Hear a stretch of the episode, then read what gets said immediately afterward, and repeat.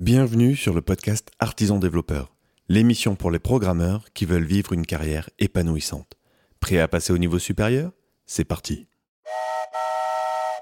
Aujourd'hui, je suis avec Stan Leloup. Stan, bonjour.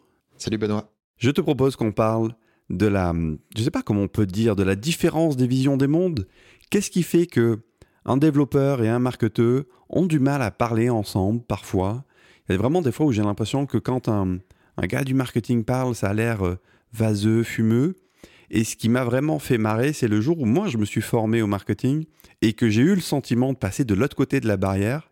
Et ça, je le voyais dans le regard de mes collaborateurs, pour qui euh, j'étais passé un peu du côté obscur. Quoi. Alors, quel est ton point de vue sur ces choses-là?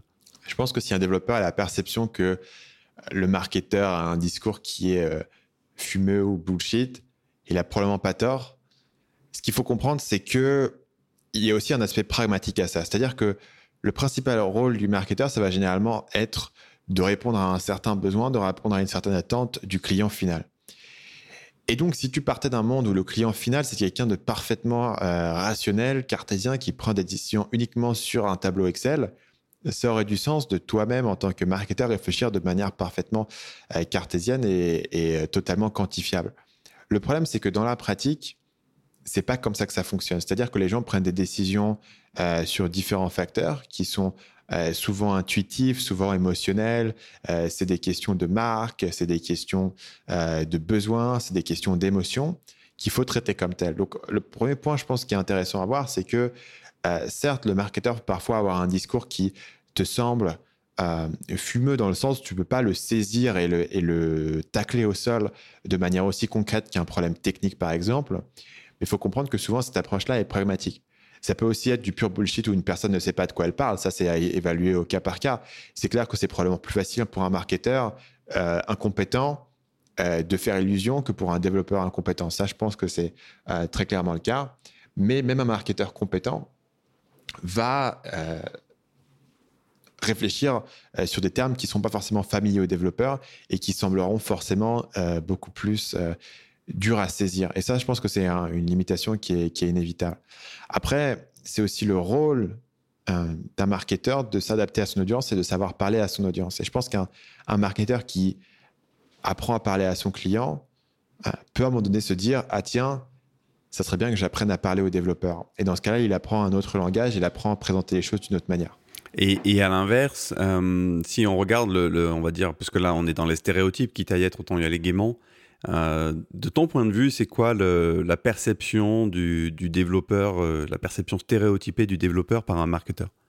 Je pense que la principale frustration que peut avoir un marketeur, c'est que euh, le développeur lui parle de trucs qui n'ont pas d'importance.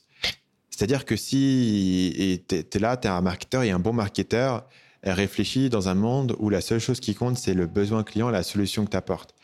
Et la limite, euh, le, moyen que tu utilises pour apporter cette solution n'a pas une grande importance.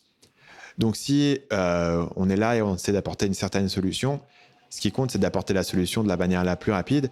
Et si d'un coup le développeur part dans des dissertations infinies sur euh, les meilleurs outils, les meilleures choses, le marketeur va se dire, OK, je vois bien que c'est important pour toi, mais il faut que tu comprennes que ça n'a pas d'importance euh, au final sur, euh, sur le client. Tu vois, on ne va pas parler au client de quel langage on a utilisé pour, euh, pour coder telle ou telle partie de notre application. Et ça, je pense que c'est la frustration inverse. Tu vois, d'un côté, l'un peut penser que l'autre a un discours qui est difficile à saisir, et l'autre peut penser que l'autre, enfin, et du coup, le marketeur peut penser que le développeur ne saisit pas les choses qui sont les plus importantes. Et mais moi-même, je vois ça quand j'ai des clients qui sont des développeurs mais qui veulent monter un business ils peuvent passer beaucoup de temps sur les aspects techniques euh, de leur projet et beaucoup moins de temps à penser aux aspects euh, marketing, c'est-à-dire quel besoin est-ce que je résous, euh, quel problème c'est, comment est-ce que je vais attirer l'attention de ce client, parce que ces besoins sont plus difficiles à saisir et rentrent moins dans leur manière de penser. Mais il faut comprendre que quand tu lances un business, généralement, ce qui va faire que ton business marche ou pas, c'est pas forcément ta prouesse technique, surtout qu'au départ, quand tu as peu de clients bah, le, fait que ton projet soit scalable ou, bien codé n'a pas encore trop d'importance. C'est la question est-ce que je réponds à un besoin ou non? Est-ce que quand les gens voient ce que je suis en train de leur dire, ça fait tic dans leur tête ou pas? Et ça, c'est purement une problématique qui est marketing. Mais ça, je crois que là, on touche en fait à un des points, un des points sensibles et, c'est peut-être euh, un des points d'origine aussi de, parfois des difficultés de communication. C'est que en tant que développeur et personne technique, on va en général très vite s'intéresser d'abord au comment. Et euh, je remarque que c'est plutôt dans les carrières avancées de développeurs que les gens commencent à, à lever le nez du guidon et à se poser, ok, mais pourquoi je fais ça? C'est quoi le problème que j'essaye d'adresser? Mais je crois que ça vient aussi de notre, notre formation et de notre, de notre attrait naturel, en fait, pour résoudre des problèmes techniques. Donc le comment, c'est par là qu'on rentre souvent. Euh, et du coup, si tu avais un conseil à donner à un développeur pour mieux parler avec un marketeur, ça serait quoi? Je pense qu'un un bon point de départ, c'est de d'essayer de réfléchir au marketing euh, d'un point de vue plus euh, technique. C'est-à-dire que, euh, vu de l'extérieur, le marketing, c'est beaucoup de, de PowerPoint, c'est de, tiens, de, des, des, beaux discours, etc. Mais si tu reviens vraiment aux éléments fondamentaux, c'est quoi? Le marketing, c'est parler à l'esprit humain, réfléchir en termes de, psychologie et comprendre comment la psychologie de l'esprit humain fonctionne et comment les décisions fonctionnent. Maintenant, si tu, la plupart des gens ont cette espèce de modèle mental que l'être humain est rationnel et il faut juste dire les bons bénéfices de ton produit pour, pour vendre. Maintenant, si tu te renseignes un tout petit peu, tu vas très vite voir que empiriquement, c'est pas le cas. Très simplement, tu, les meilleurs produits ne sont pas forcément les plus vendus. Les plus grandes marques ne sont pas forcément les plus grandes marques parce qu'ils ont des arguments rationnels.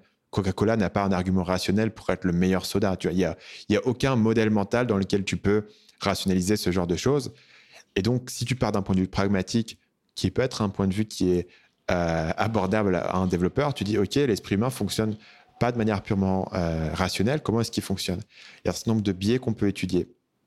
Tu peux lire un bouquin, par exemple, comme Influence et manipulation de Robert Cialdini, qui liste six piliers euh, d'influence qui sont, qui sont importants.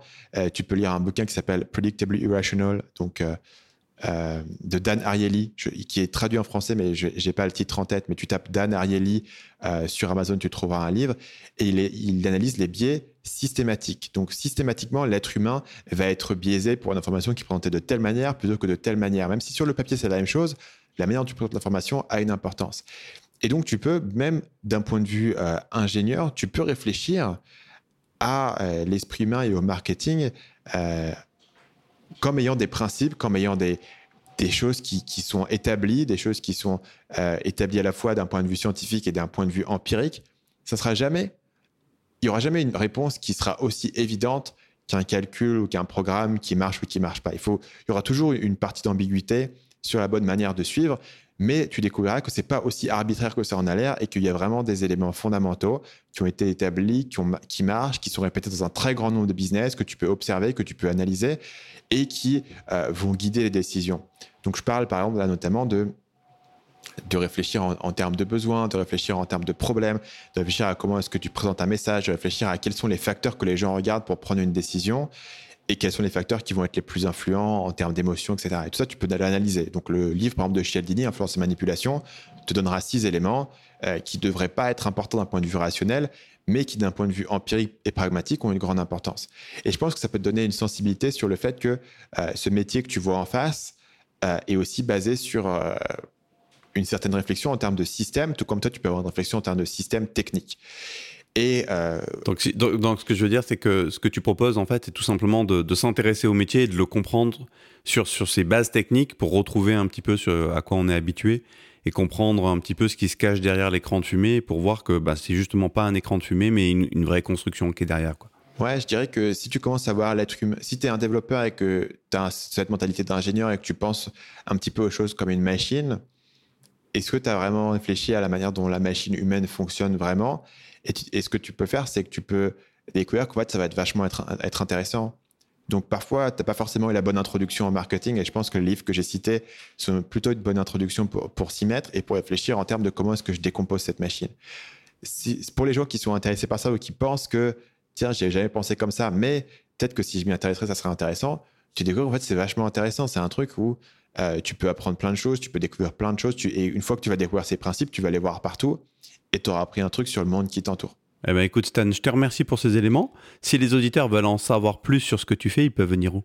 Euh, Ce dont on a parlé là fait justement partie d'une grande partie du travail que moi je fais, c'est-à-dire de décomposer les, les principes de psychologie. Donc euh, les gens qui sont intéressés par le livre Influence et manipulation et qui, ont pas, et qui veulent l'avoir en, format podcast, essentiellement j'ai créé une série de podcasts euh, qui se trouvent à l'adresse marketingmania.fr slash influence où euh, je essentiellement j'applique tous les concepts dont parle de Cialdini au web, donc je peux t'expliquer un petit peu comment ça fonctionne.